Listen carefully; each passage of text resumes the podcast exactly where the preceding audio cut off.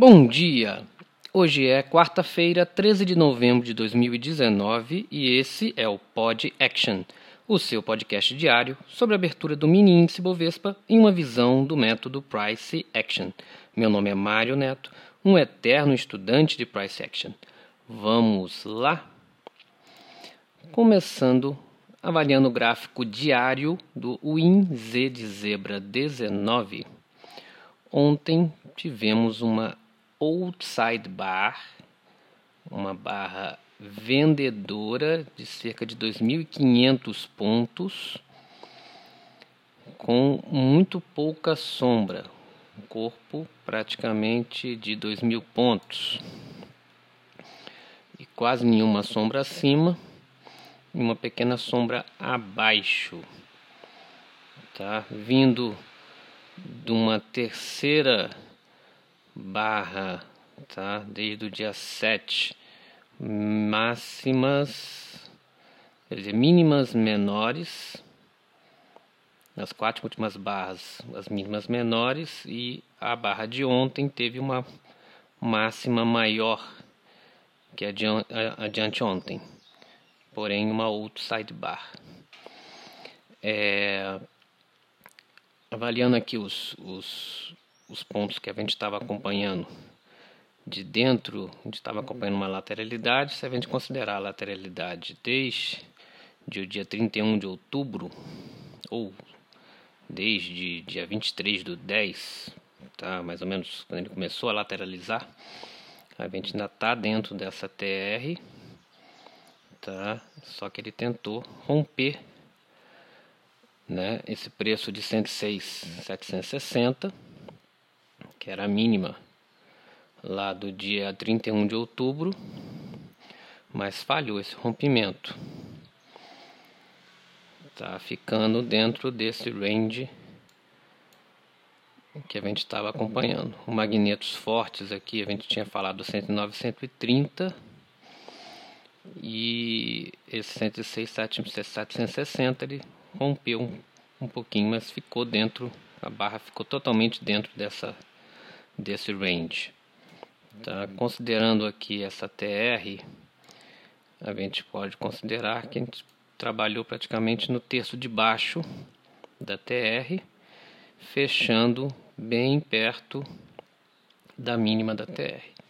Estamos já a cerca de 13 a 14, pode ser 15, 15 barras dentro dessa TR, então já podemos considerar que ele já pode estar num momento de rompimento e de mudança de ciclo, tá? É, de acordo com todas as, as sete últimas barras, tá, tá demonstrando que ele pode romper aqui para baixo, tá? Pelo número de barras da TR pelas últimas sete barras, praticamente, praticamente cinco barras vendedoras, duas barras vendedoras muito fortes e uma barra compradora só forte, que foi adiante ontem, a outra foi um doji. Podemos considerar aqui no diário que ele pode realmente romper e começar um, um ciclo de, de baixa aqui. Nos 60 minutos, 60 minutos a gente observa que vindo aqui do dia de anteontem ele fez um big up e o big down, tá? E nesse big down de ontem foi a queda de 2.300 pontos, que a gente pode traçar aqui alguns alguns magnetos importantes, como a máxima da tarde, aqui no 107,480, e considerando que eu tive um gap de compra, eu colocaria aqui no 108,785. Então, mesmo ele, a gente considerando que ele vai começar um ciclo de baixa, ele pode, antes de fazer esse ciclo de baixa, ele pode fechar esse gap de venda, gap de compra, não gap de venda, desculpa, aqui entre 108, 785 e 107, 480. No 30 minutos, no 30 minutos, vamos observar só esse movimento final aqui, que ele desceu muito forte. Como eu falei, foram 2.400, 1.500 pontos. E na parte da tarde de ontem,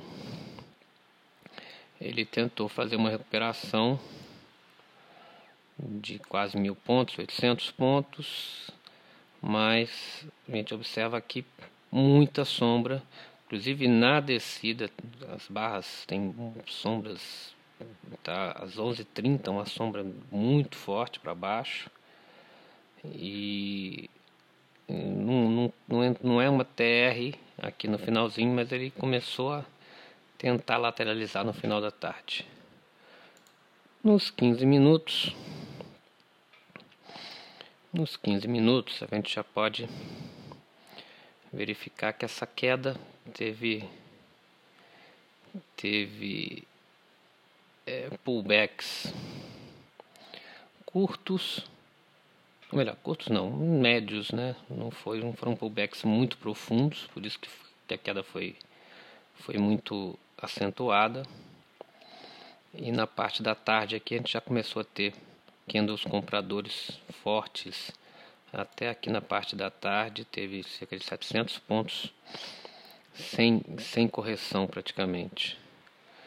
Nos 5 minutos, que é onde normalmente a gente opera,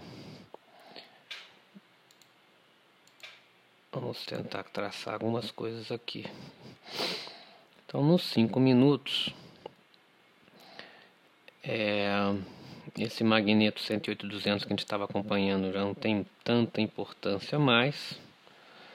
Mas o 107-745 ainda vejo um, um magneto forte, que foi respeitado aqui meio-dia de ontem. Tá? E na parte da tarde ele entrou numa lateralidade aqui sem muita tendência. E ainda não está no modo rompimento tá? Apesar de desde a barra das 14h45, foi a mínima do dia de ontem, ele veio só fazendo máximo, mínimas maiores, tá? E máximas maiores também. Então por isso que eu ainda vejo que ele vai tentar uma antes dele continuar essa queda que está parecendo que ele vai continuar no movimento de queda, passando por um ciclo de, de um ciclo vendedor, ele acredita que ele ainda venha fechar alguns gaps aqui para cima.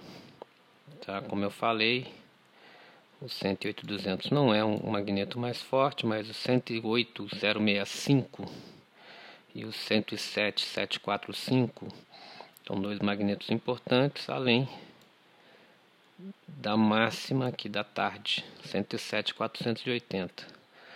Então, eu vou acompanhar esses três magnetos, tá? Além da mínima do dia de ontem, mas são os magnetos mais importantes. Mas acredito que ele vá fazer uma falha de rompimento aqui para cima hoje e ele vai continuar caindo. Não sei se com muita força, tá? Talvez um doji, tá? Mas hoje como a gente está já num um cara de um final de ciclo de TR e estamos no, no, no, na parte de baixo da lateralidade, é possível que ele faça um rompimento hoje com muita força ou simplesmente fechando como um doji e fazendo muitas falhas de rompimento para cima e para baixo. Tá? Então vou ter que acompanhar bem o dia de hoje, a abertura e, e o movimento do dia. É, notícias.